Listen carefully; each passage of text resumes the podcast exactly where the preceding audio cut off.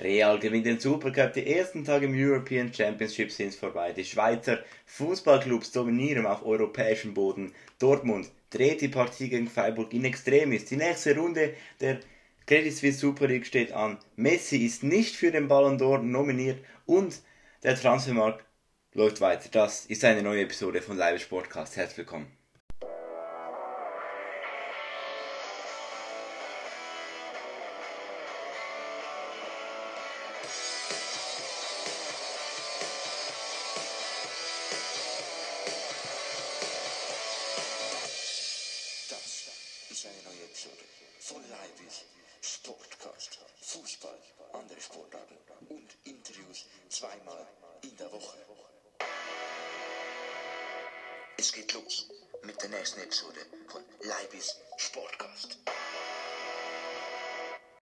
Ja, diese Episode ist mal wieder voll gespickt mit ähm, Themen. Wir fangen an mit Real. Sie haben den Supercup mit 2 zu 0 gewonnen, der Supercup, der Champions League Sieger gegen den äh, Europa League Sieger, das heißt die, beid, die zwei besten Teams aus Europa in dieser Saison spielen gegeneinander um den Supercup. Real gewann diesen Supercup mit 2 zu 0 die Tore erzielten Vinicius Junior und Benzema. Nach dem Spiel gibt aber eine Szene zu reden, in der es eine klare rote Karte hätte geben müssen. Der Real-Spieler schlägt einen Frankfurter mit der Faust in den Rücken.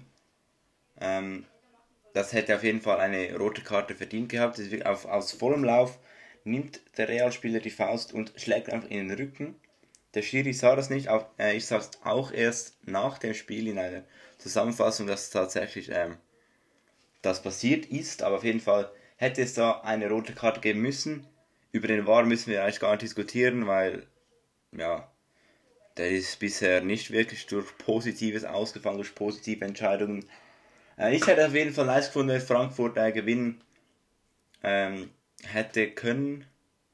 Halt, wenn es so eine Übermacht gibt und einen Underdog, dann ist es eigentlich immer geil, wenn der Underdog gewinnt, weil dann halt einfach ja, so die Überraschungen im Fußball, die sind, die sind, die finde ich immer sehr, sehr geil. Ja, Real gewann den Supercup 2 zu 0 und sind somit äh, das beste europäische Team äh, in dieser Saison. Vom Fußball gehen wir jetzt zum European Championship. In der letzten Episode habe ich es schon erklärt, was es genau ist. Dieser große Event der neuen Europameisterschaften zu einem großen Event ähm, zusammenfügt. Dazumals noch ähm, auswärts. Jetzt bin ich übrigens wieder zu Hause in meinem Studio sozusagen, in meinem äh, Podcast-Studio. Hört man vielleicht auch schon an der Qualität, ist wieder äh, besser. Mikrofon ist auch wieder am Stüttel und somit, ähm, genau, bin wieder back. Ja, eben. European äh, Championship da haben wir ein paar Schweizer Meldungen und zwar ähm, die Schweizer Rudererin Janine Gmelin wurde positiv auf Corona getestet und äh, verpasst somit den EM-Halbfinal. Sie ist bis in den EM-Halbfinal vorgestoßen, dann positiv getestet worden und kann jetzt somit nicht antreten. Sie hat leichte Symptome, deshalb hat sie dann auch äh, den Test gemacht. Ja, Nikita Ducaro, äh, die kennt man von den Olympischen Spielen, hat er Bronze geholt. Im BMX stürzt im EM-Final in beiden Läufen und holt sich den fünften Platz. Wäre sicher mehr drin gewesen für die Schweiz. Aber ja, fünfter Platz. Es ist immer noch die fünf beste Fahrerin von ganz Europa. Und das ist immer noch krass. Die fünf beste Fahrerin in Europa ist immer noch krass. Auch wenn es jetzt vielleicht mehr drin gelegen wäre, aber fünf beste in Europa ist immer noch sehr, sehr krass. Ja, die Triathletin Julie Deron wird Sechste im Triathlon logischerweise und kann ihren EM-Titel somit nicht verteidigen. Und die Schweizer Springreiter sind im Teamwettkampf chancenlos da untergegangen. Martin Fuchs und Pius Schwitzer qualifizieren sich aber für den Einzelfinal im Springreiten. Ja, jetzt kommen wir doch einmal zum Medaillenspiegel. Hat noch nicht so viele Entscheidungen gegeben, aber trotzdem schon einige Medaillen. Ja, und zwar haben wir ähm, bisher zehn Nationen, die Medaillen geholt haben. äh, auf dem, nach 9 von 177 Entscheidungen seid ihr bisher äh, bemerkt. Das heißt, 9 Medaillensätze sind vergeben worden. Es sind in dem Fall noch 168 zu vergeben. Das sind also noch sehr, sehr viele. Ja, auf dem 10. Platz vom Medaillenspiegel bisher ist Polen mit zwei Bronzemedaillen und auch total zwei Medaillen. Dann haben wir Dänemark mit 0 Gold, einer Silber und 0 Bronzen. Auf dem achten Platz, weshalb es keinen neunten Platz gibt, ist deshalb, weil Belgien genauso eine Silbermedaille hat.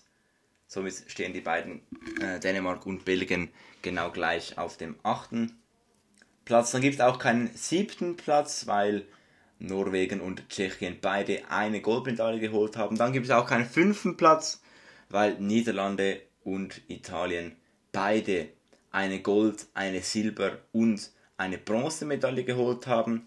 Dann auf dem dritten Platz ist Großbritannien mit einer Gold, zwei silbernen und zwei bronzenen, insgesamt fünf Medaillen.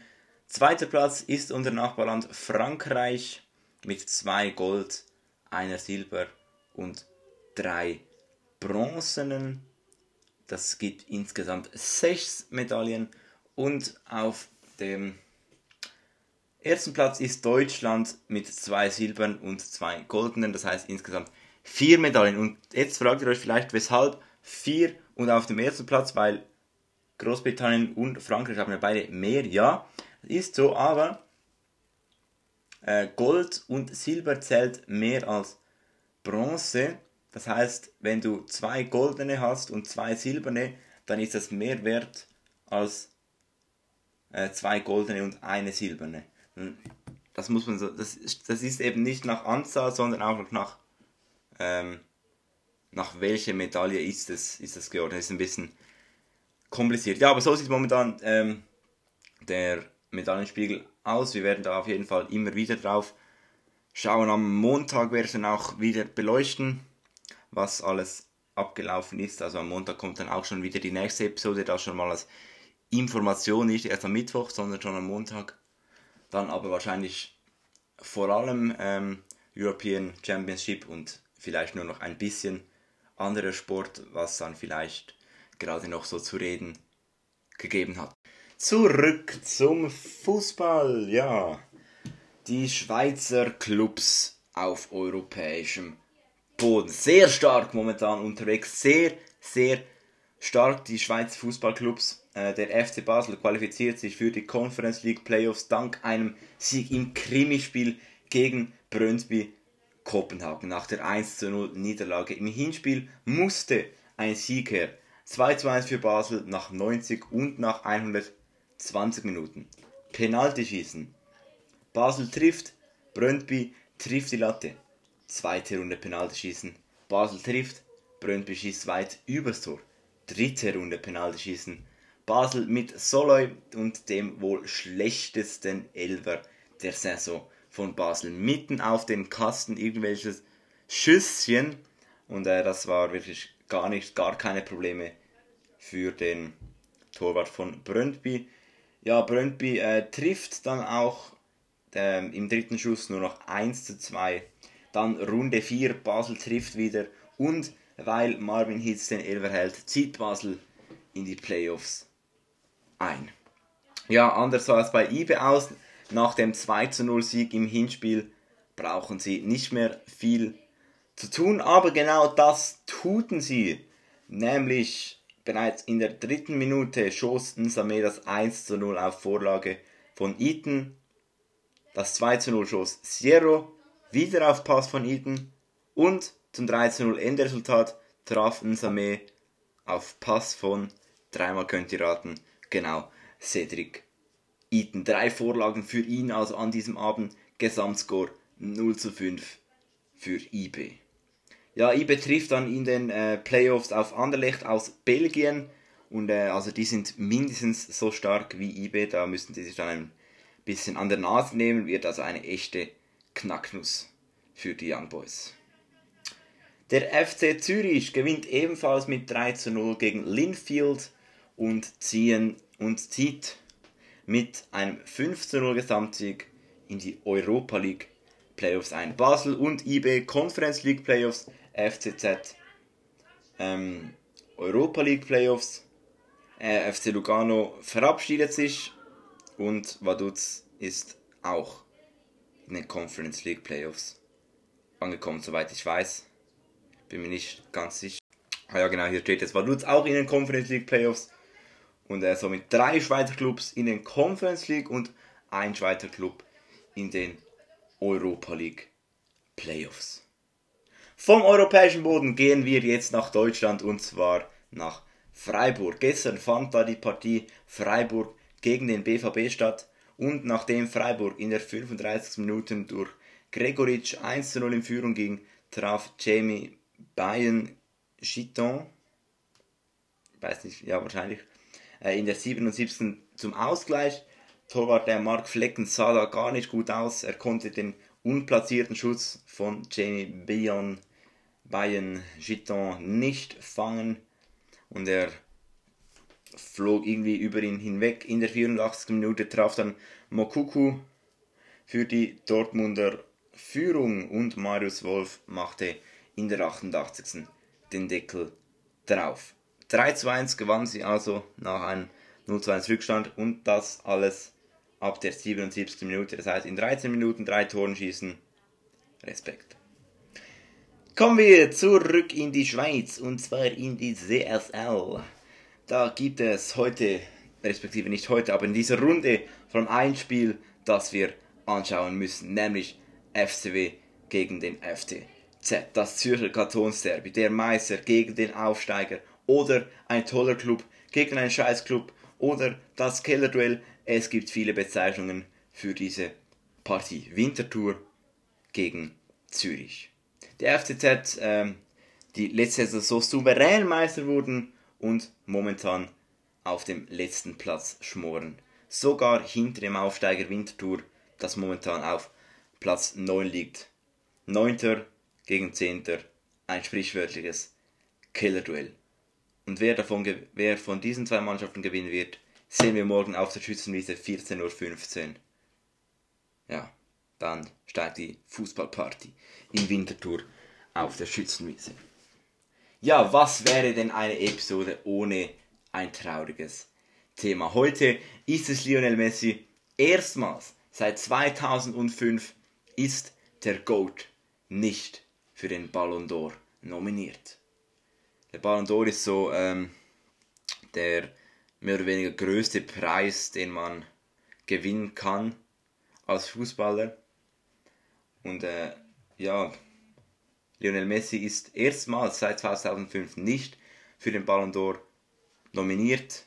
Die PSG-Fans rasten jetzt natürlich komplett aus.